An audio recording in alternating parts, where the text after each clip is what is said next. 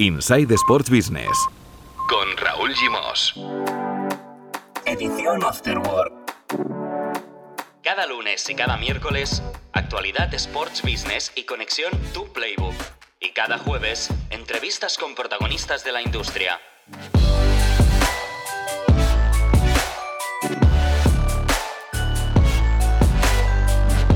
Hola, muy buenas, bienvenidos y bienvenidas a la edición Afterwork de Insight Sports Business, un podcast de Sports on Life. Como siempre, tenemos la conexión con la redacción de tu Playbook a punto para compartir con Marvin Chen la actualidad Sports Business. Hoy nos va a explicar cómo es que Forbes ha proclamado al Barça el club más valioso del momento y del mundo. ¿Por qué el Barça y no el Madrid o el United? También nos va a acompañar hoy Josep María Monti, responsable de Hub23 y especialista en el universo Sports Tech. ¿Cómo evoluciona el fenómeno NFT vinculado al deporte?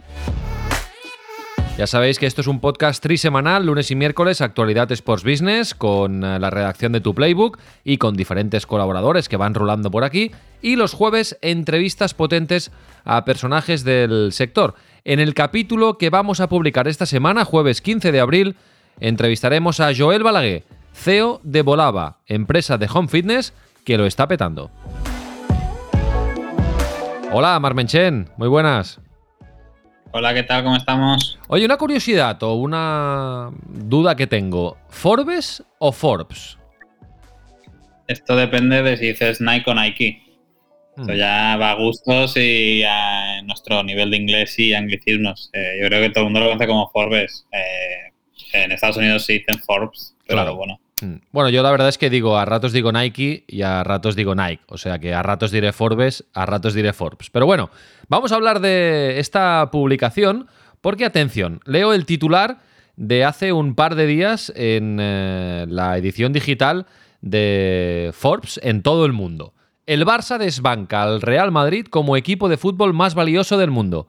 Y un subtítulo, el valor de los clubes de fútbol ha subido un 30% de media en los últimos dos años. El eh, valor del Fútbol Club Barcelona, según eh, el estudio de Forbes, es de 3.996 millones de euros.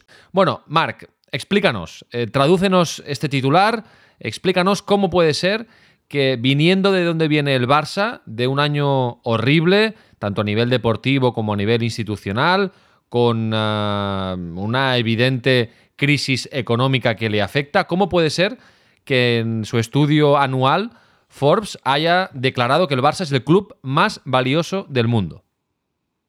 Bueno, aquí al final depende mucho de, de los criterios de valoración que utilicemos para, para medir. Entonces, en función de lo, de lo que tú cojas de cada club y la coctelera que utilices, pues te saldrá que un club u otro es el más valorado del mundo. En el caso del de Forbes, es verdad que al final eh, a mí es un modelo, es un método que no me gusta, porque creo que aplica muy bien para las franquicias de Estados Unidos, pero que para el fútbol europeo no encaja, porque eh, primero deja fuera el si tienes o no en propiedad tu estadio. O sea, todo lo que es patrimonio lo deja fuera, cuando aquí en Europa, al menos lo que son los grandes clubes, mayoritariamente son los propietarios de su, de su recinto deportivo. Por lo tanto, primera cosa que a mí no me, no me gusta de este, de este sistema de valoración. Y luego el otro, y aquí yo creo que está una de las claves de por qué el Barça eh, tiene una valoración mayor que la del Real Madrid, es porque a efectos financieros coge los ingresos,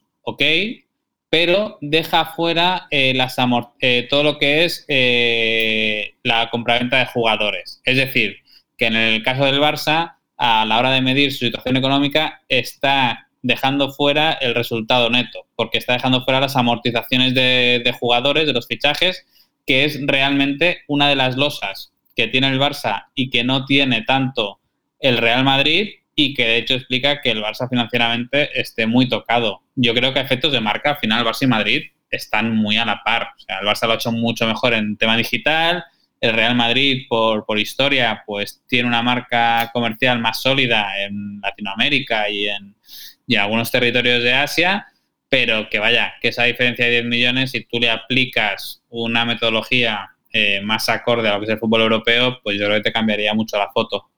Claro, la diferencia es, mínima. Estamos hablando de 6 millones de euros, 10 eh, millones de dólares. Eh, pero claro, a nivel simbólico, ver al Barça en la primera posición, eh, ser el club más valioso del mundo, Forbes además no deja de tener un prestigio y, una repercusión en todo el mundo, pues claro, a nivel simbólico al Barça le va de perlas y más en este momento que acaba de empezar una nueva etapa con Joan Laporta al frente. Y ahora pues eh, una de las eh, principales misiones es buscar nuevos ingresos, buscar nuevos patrocinios. Y claro, esto es perfecto para, para el Barça, ¿no, Marc? Esto es, eh, bueno, aunque sea solo simbólicamente, es, es una gran noticia para el Barça.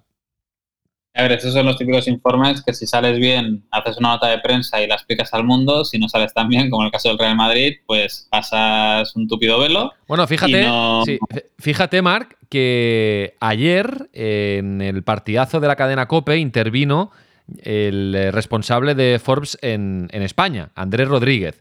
Lo entrevistó Juanma Castaño y le preguntó si el Real Madrid se había quejado. Y digamos que Andrés Rodríguez dijo que a Florentino Pérez, que no le gusta perder ni al Parchís, no le ha gustado la lista de Forbes. Es decir, que eh, ha habido algún eh, movimiento por parte de Florentino Pérez para expresar su disgusto por esta clasificación. Un Florentino Pérez que, recordemos, esta semana ha sido, digamos, ya reelegido, ha renovado su mandato como presidente omnipotente del, del Real Madrid. O sea que al Madrid no le ha gustado, lógicamente. No, eh, claro, o sea, a mí tampoco me gustaría quedar segundo con mi eterno rival. Mm, claro. El Barça hemos comentado que son 3.996 millones de euros, en dólares 4.760, 10 más que el Real Madrid, 4.750. Por detrás, en tercera posición, 4.215 millones de dólares el Bayern de Múnich, seguido del Manchester United, también por encima de los 4.000 millones de dólares, el Liverpool, el City, ambos también por encima de los 4.000 millones de dólares. En séptima posición el Chelsea, octavo el Arsenal, noveno el Paris Saint-Germain, décimo el Tottenham Hotspur. Es decir, que entre los 10 primeros hay 1, 2, 3, 4, 5, 6 ingleses. Entre los 10 primeros, 6 eh, clubs de la Premier League. Y luego del, del 11 al 20 están Juventus, Borussia Dortmund, Atlético de Madrid, Inter de Milán, Everton, Milan, Roma, West Ham, Leicester City y Ajax, por este orden. Eh, ¿Te sorprende alguna, algún club? Ah, hombre, destaca ahí la entrada del Leicester, ¿no? En los últimos años, en el top 20 de Europa, nos lo dicen hace 10 años y no nos lo creemos. Y se ha consolidado desde la temporada, o sea, yo creo que han hecho un buen trabajo desde la temporada que ya que ganaron la, la Premier, yo creo que a nivel comercial verdad que tienen apoyo de, de, la familia, que no voy a decir su apellido porque yo creo que es imposible decirlo correctamente, pero la familia tailandesa que lo controla eh, le da un apoyo comercial muy grande, pero han sabido construir en torno a, esa, a ese triunfo una identidad de club que hace que haya jugadores que quieran ir a jugar allí y que luego comercialmente eh, no es de los que peor está. Bueno, cuatro noticias más eh, rápidas eh, antes de dar paso a José María Monti y comentas lo que quieras, ¿eh, Marc? Javier Tebas gana responsabilidad en Europa, ha sido propuesto el presidente de la Liga como representante de las ligas europeas en el Comité Ejecutivo de la UEFA para los próximos cuatro años. Y atención, porque es ese comité el que va a acabar definiendo cómo será la nueva Super Champions. Atención, porque la semana que viene podemos tener noticias en este sentido, porque hay prevista reunión del Comité Ejecutivo de la UEFA para el lunes 19 de abril. Y hablando de Javier Tebas, eh, me comentabas antes de empezar a grabar que hay novedades eh, respecto al, al, tender, ¿no? Al concurso para ofertar los derechos televisivos del próximo ciclo. Esto que te gusta a ti tanto del sí. audiovisual de, del fútbol español, hoy Javier Tebas, en un acto en, en Zaragoza, ha dado una pequeña pista que tirando del hilo, pues hemos podido sacar un poco más de información. Recordemos que a finales de este año sacará el tender por los derechos de la Liga en España de 2022 a 2025. Hasta ahora, eh, el modelo tradicional era eh, cuatro lotes, uno de los ocho, ocho partidos por jornada eh, en televisión de pago, el partidazo de cada jornada. Después teníamos el partido en abierto y luego teníamos el canal Oreca, que era el de establecimientos públicos. Hoy Javier Tebas eh, no se ha mojado mucho pero sí que ha dado a entender que van a cambiar el modelo de comercialización para facilitar que haya nuevas vías de acceso al fútbol español. Esto dicho en castellano quiere decir que van a hacer un tender para facilitar que Amazon Prime y Dazón puedan empujar por los derechos, porque con el modelo de, hasta ahora no, no, tenían opción por su, por su modelo. Eh, ¿Qué van a hacer? No está claro, no está definido. Nosotros hemos ido preguntando por ahí y lo que se nos ha venido a decir es que si hasta ahora sí o sí en cada lote tú tenías que empujar por las 38 jornadas y no había opción a no hacerlo de otra manera, ahora se está planteando introducir modelos como el de la Premier o como el de la NFL, es decir, que tú puedas pujar por determinados paquetes que no incluyen toda la temporada, sino que pueden incluir un determinado momento del curso, como pasa con Amazon Prime en Reino Unido y el Boxing Day, o como pasa en la NFL, en el que cada operador tiene un día de la semana específico los partidos asignados. Aquí ahora habrá que esperar a septiembre para ver los detalles. Pues ojo a esta novedad porque es eh, realmente interesante.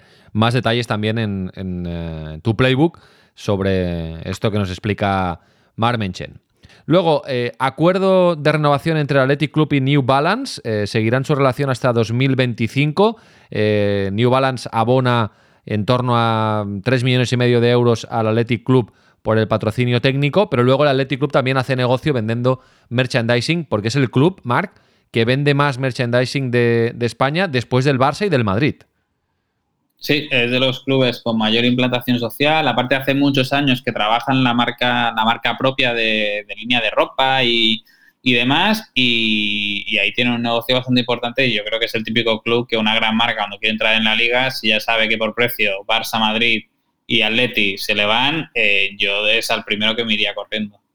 Los Minnesota Timberwolves cambian de propietario, equipo de la NBA, un grupo de inversores liderado por el jugador de la Liga de Béisbol Alex Rodríguez y si no me equivoco, pareja de J. Lowe, de Jennifer López, ha comprado por 1.500 eh, millones de dólares los Minnesota eh, Timberwolves. Una noticia que hemos visto esta semana en eh, Sportico y de propina también se llevan a los Minnesota Lynx de la Woman NBA. Y una última noticia porque Pablo Longoria, que es el presidente español del Olympique de Marsella de 34 años, ha fichado como jefe de gabinete del club a otro español, a otro asturiano, también de 34 años, que se llama Pedro Iriondo, que hasta ahora estaba en la FIFA. Por lo tanto, continúa la revolución española en un club volcánico como el Olympique de Marsella. Eh, tendremos que seguir de cerca los eh, pasos, las decisiones de Pablo Longoria. Marc, cuídate mucho. Un abrazo. Hasta pronto. Que vaya muy bien. Un abrazo. Venga, vamos con Monty. Inside. Con Raúl Gimos. Josep María Monti es el responsable de Hub 23, nos acompañó hace algunas semanas, estrenamos sección sobre el universo Sportstech y nos va a acompañar regularmente para hablar del ámbito Sportstech del negocio del deporte. Hola Josep María, Monti, ¿qué tal? Muy buenas. Hola, muy buenas. Vamos a empezar hablando de, de Hub 23 porque tenéis novedades, ¿no? La, de hecho, de aquí a unos días eh, presentáis un, convenio que habéis firmado con la Generalitat y bueno, va tomando forma Hub 23, va creciendo. Eh, explícanos, ponnos un poco al día de, la actualidad de Hub 23, que recordemos es esta plataforma que ayuda a impulsar a las empresas del entorno Sportstech. Sí, bueno, como, como más que plataforma es, un ecosistema, ¿no? Nosotros lo que impulsamos es el, ecosistema Sportstech para, para ayudarlo a crecer eh, con todos los recursos que, sean necesarios, ¿no? Y que creo que hay muchas sinergias que se pueden eh, crear gracias a, que todos los players eh, formen parte del ecosistema y bueno, como, con, la innovación como, driver, ¿no? Para, conseguir que, el deporte pues, pueda, pueda evolucionar y en definitiva pues, pueda crecer. Y, y Hub 23, que nació con este objetivo, con este formato también descentralizado, mm, pues está cada vez participando con más entidades y, con más empresas de, cualquier país y cualquier localidad. Y ahora, pues hemos firmado con el gobierno de Cataluña un convenio para, eh, llevar la innovación y la tecnología a, todos los clubes de Cataluña, pero es que además también hemos firmado un convenio eh, con eh, Sports Innovation Alliance, que es una alianza de 30 clubes de fútbol eh, de todo el mundo, entre ellos pues la Real Sociedad, el Celtic, bueno, hay, hay 30 clubes que no me lo sé todo de memoria, pero hay turcos, hay de Sudamérica, hay, hay un montón. Y es muy interesante este convenio porque justamente esta alianza lo que busca es la innovación, ¿no? También con los clubs y estamos explorando con ellos ya incluso un desarrollo y un proyecto de desarrollar justamente una, una plataforma, aquí sí, de innovación descentralizada, en lo cual ellos por, por un lado, que son los clubs, y nosotros por otro lado, que somos también más un perfil más de, startups y, empresas del sector, pues que podamos ayudar en, la innovación del, deporte.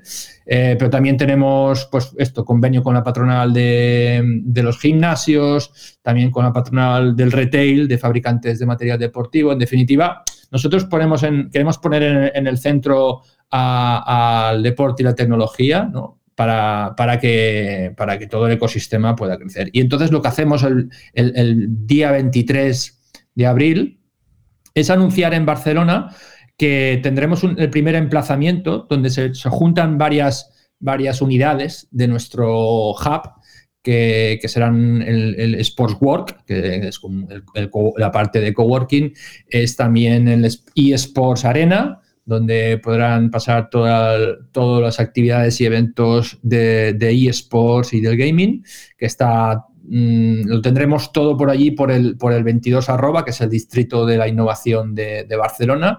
Y además al lado tendremos, tenemos lo que para nosotros será el Sports Labs, donde las empresas, eh, que son instalaciones deportivas, y es donde las empresas podrán prototipar y, realizar test, ¿no? Con, sus eh, tecnologías. Bueno, esto es lo que el, viernes que viene, el 23 de abril, anunciamos y se podrá seguir online eh, habrá también una, pequeña parte presencial. Por el COVID no podemos realmente hacerlo o hacer un evento como nos gustaría, pero bueno, eh, intentaremos en pequeño comité eh, que, estén alguno de, de, estos partners que he comentado ahora, pero que obviamente cualquiera que se quiera sumar, ya sabéis que Hub 23 es un, es un, es un hub abierto de innovación en el deporte en el cual cualquiera puede participar. Es decir, que a partir de ahora, esta es una de las grandes novedades, tendréis una especie de sede física, ¿no? En un, en un coworking en la zona del 22 eh, arroba en Barcelona. Exacto, es, un primer emplazamiento. Realmente ya nos están saliendo más posibilidades de hacer eh, en, otros, en otras localidades, pero bueno, queremos empezar eh, físicamente en la ciudad de Barcelona, que es donde, donde nació, pero con la idea de, de esta descentralización que pueda participar cualquier pues, por ejemplo, cualquiera de estos clubes del SIA, del Sports Innovation Alliance que comentaba, o, de, otros, de otros deportes, de, otros países, ¿no? Y, esto es un poco, eh, nuestro espíritu es que, y nuestra visión es tener un hub descentralizado en el cual eh, la innovación pueda llegar a cualquier rincón del deporte, ¿no? Mm. Por cierto, gracias por la asistencia con Franco Segarra, director de innovación del Valencia. Lo entrevistamos hace un par de capítulos, eh, capítulo 67 de Inside Sports Business, y la verdad es que fue muy interesante. ¿eh?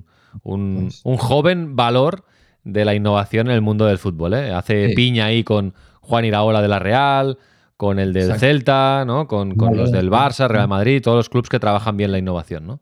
Sí, estos tres, por cierto, que has comentado, el Celta, la Real y, el Valencia, Lalo, Franco y Juan, pues participarán justo en, el evento también de, del viernes que viene, eh, en una de las mesas que organizamos.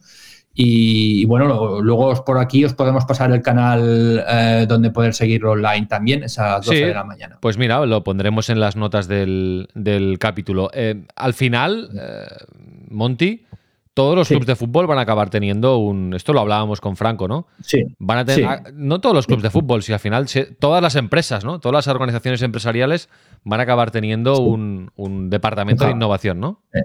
yo tengo la visión esta de que cada club.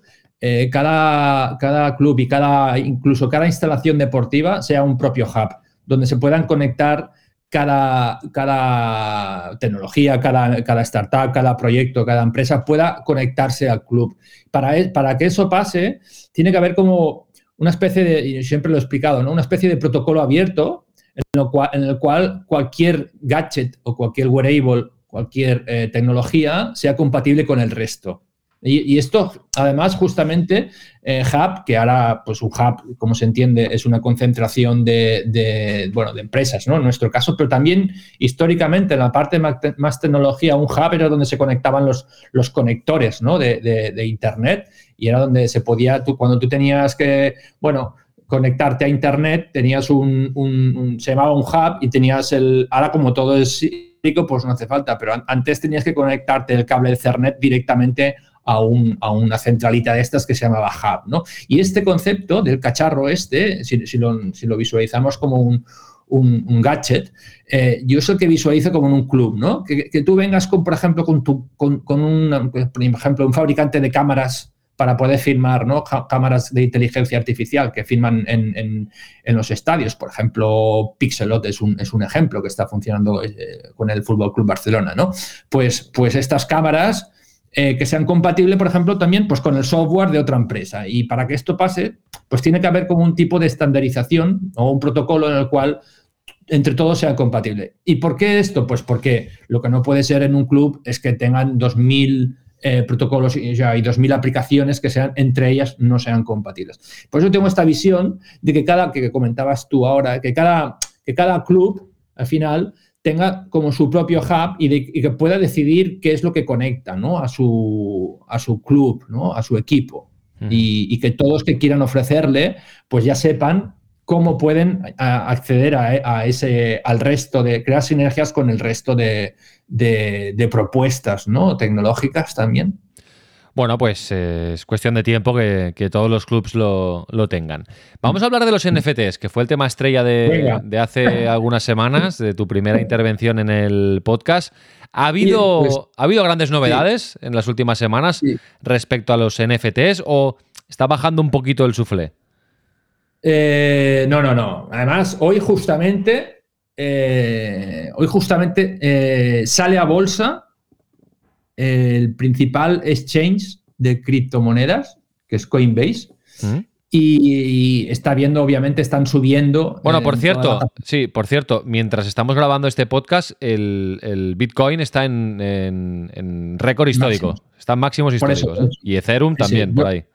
Yo, lo comenté en un tuit ya adentro de los foros del de, mundo cripto, yo lo comenté el fin de semana y dije, es que si el miércoles día 14 está anunciado que sale a bolsa Coinbase, que es este, este, exchange, eh, va a pegar un tirón todo el mundo cripto, pero, pero, pero gordo, ¿no? Y por eso, ahora estamos todas, casi todas las criptos están, están en números verdes y, bueno, ya hemos pasado como market cap, ¿no? que es la capitalización total del mercado cripto, ya ha pasado de largo de, los 2 trillones, ¿no? De, 2 trillones de dólares, que serían como 2.000 millones de, 2.000 billones ¿no? de, euros, más o menos. Y, claro, eso da la capacidad de ver que, bueno, suman más ya, la capitalización esta suma más que cuatro de, que cuatro de los mayores bancos de, Estados Unidos, para que se vea un poco las dimensiones que está adquiriendo el, mundo cripto. Y, esto qué quiere decir? Que la gente tiene, tiene cripto. ¿Y qué puede hacer con él? Pues entre otras cosas, comprar eh, productos y servicios. ¿Qué productos? Pues por ejemplo, los NFTs.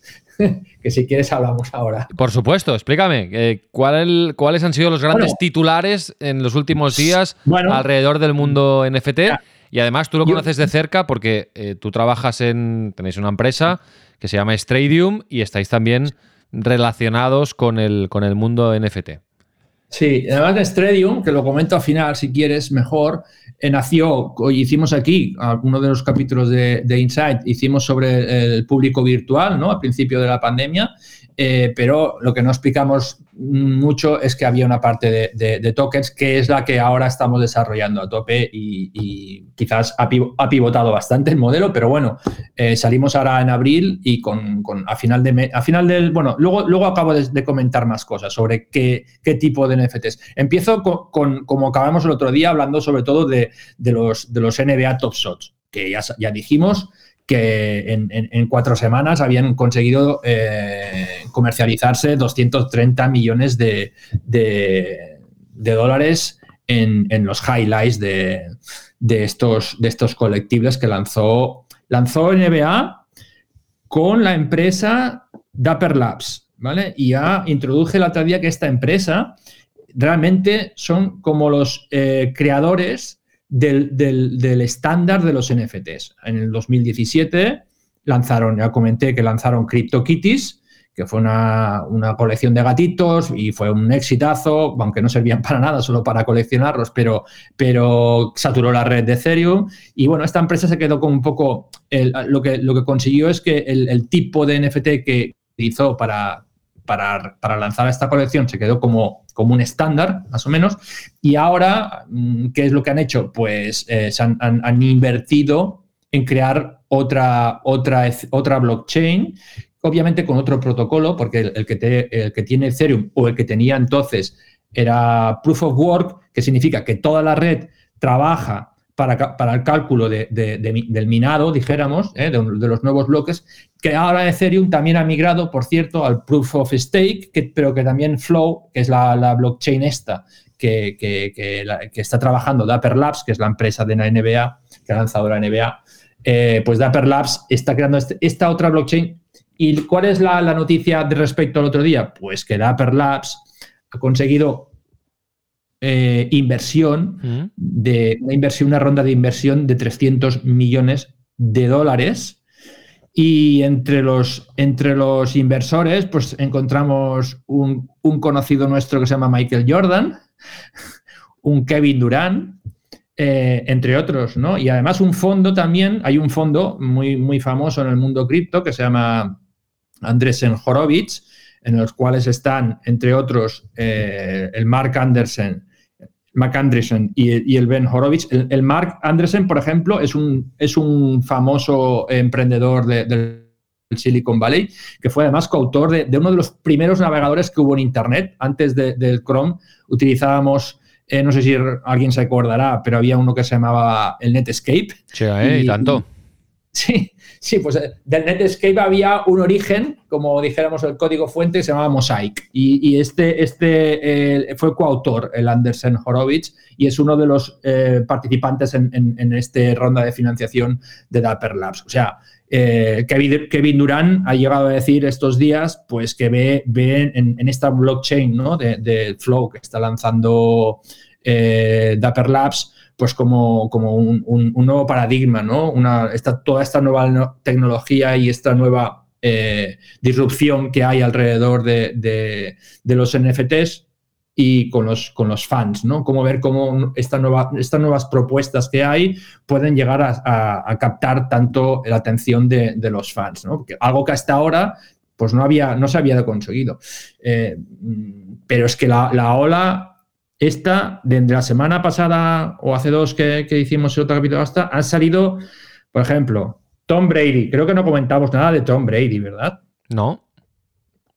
Vale, quarterback ganador de, de creo que siete veces la Super Bowl, lanza una, una, una, plataforma de NFTs, no una colección, no, una plataforma que se llama Autograph.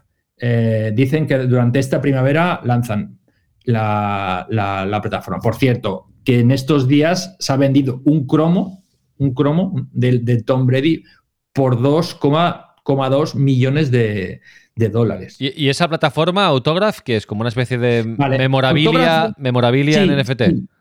Sí, exacto. Una especie de memorabilia donde van a vender, pues, un poco productos relacionados con el deporte. Todavía no, no, han, eh, no han anunciado bien, bien qué, qué, tipo de productos, pero sí que han dicho que estará eh, asociado con, con nombres eh, y marcas icónicas del mundo del deporte, entertainment y el mundo de la moda y, y, y, de, bueno, y en definitiva icon, iconos del mundo pop también, ¿no? O sea, un poco, no solo el deporte, sino y además eh, empiezan, parece ser que quieren, eh, que quieren también acercarse a estos artistas digitales, ¿vale? Para que creen estos, estos NFTs basados en, en bueno, en todo esto. No, no, solo memorabilia, también quieren apostar por, por el arte digital, ¿no? Uh -huh. Entonces, eh, como, como inversores, bueno, yo destacaría en Autograph, ahí, aparte de, de de Tom Brady, que a lo mejor, no sé si es que ha invertido directamente, pero solo con poner el nombre, pues, pues imaginaros la, la- la difusión que ha tenido, pero también entre los, entre los inversores de Autograph hay dos de los, de los, de los cofundadores de DraftKings. DraftKings, quien no lo conozca, es un fantasy sports de, Estados es el más grande, ¿vale? De, apuestas online en el mundo del deporte. Y, dos de sus cofundadores, Jason Robbins y Paul Lieberman, pues están invirtiendo en Autograph.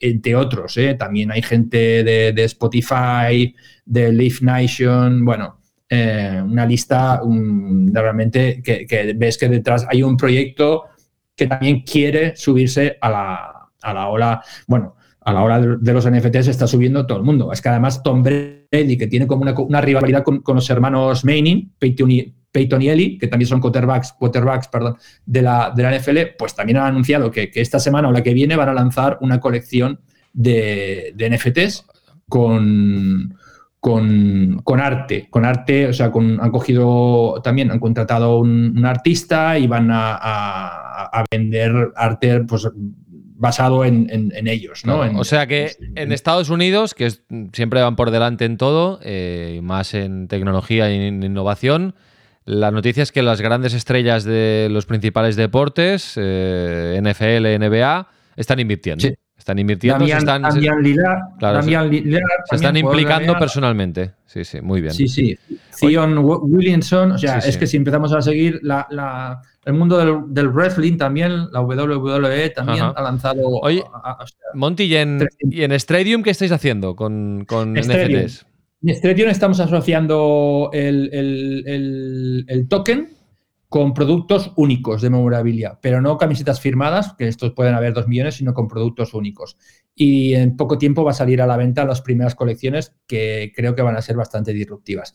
No puedo anunciarlo todavía qué, qué productos exactamente hay, pero son eh, productos eh, killers. Pero relacionados con el deporte. Sí, sí, sí. Ajá. Mundo de deporte sobre todo. De clubes de fútbol, eh, de equipos top de ciclismo. Bueno, hay realmente productos muy interesantes. También la producción del NFT también tiene un componente mm, visual muy potente. Bueno, eh, estamos trabajando en algo que esperemos que antes de, de que acabe abril que se puedan anunciar ya con una primera colección muy potente con algunos productos únicos. Eh, son de memorabilia casi de museo, por decirlo de alguna manera. Ujú. Ah, la- la- la- el gran valor que, que- que puedo explicar aquí es que eh, asociamos de una manera mm, única el NFT con el, con el producto físico. ¿vale? O sea, hemos, hemos trabajado bastante eh, esta forma legal para asociar, por una, por una parte, el smart contract, eh, que es el, el que genera el NFT, y por otra parte, el contrato más, eh, más el algoritmo que le llamamos el algoritmo legal que lo vincula con el objeto real. El objeto real, por cierto, va, no, no, lo, no lo vamos a, a- enviar. El, objeto real va que- va a seguir quedándose en, la exposición donde esté, si es un museo o en algún otro sitio. Pero nosotros lo que comercializamos, comercializaremos, es el digital asset de, de esos productos únicos. Perfecto. Oye, pues la vamos a dejar aquí y con esta mm, eh, noticia que nos explicas a medias y en el próximo podcast que compartamos contigo nos das más detalles y hablamos de este proyecto eh, que, Seguro. que- que tenéis en, en. Seguro. Monty, Seguro. y seguimos hablando de los NFTs, ¿eh? Tú vais recopilando noticias y de aquí tres semanas, cuando volvamos a hablar, pues vamos a, a- a dar la última hora del mundo de los NFTs y también de Hub 23, ¿eh? pendientes también de, Vale, de cómo os va la presentación, entre comillas, en, en sociedad. Un abrazo, Monty. Gracias. Gracias. Gracias, Raúl. Chao. Un saludo.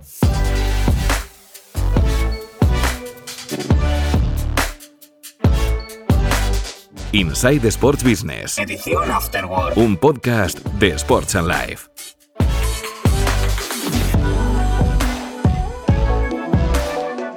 Visita nuestra web sportsandlife.com o contacta con nosotros en insight@sportsandlife.com.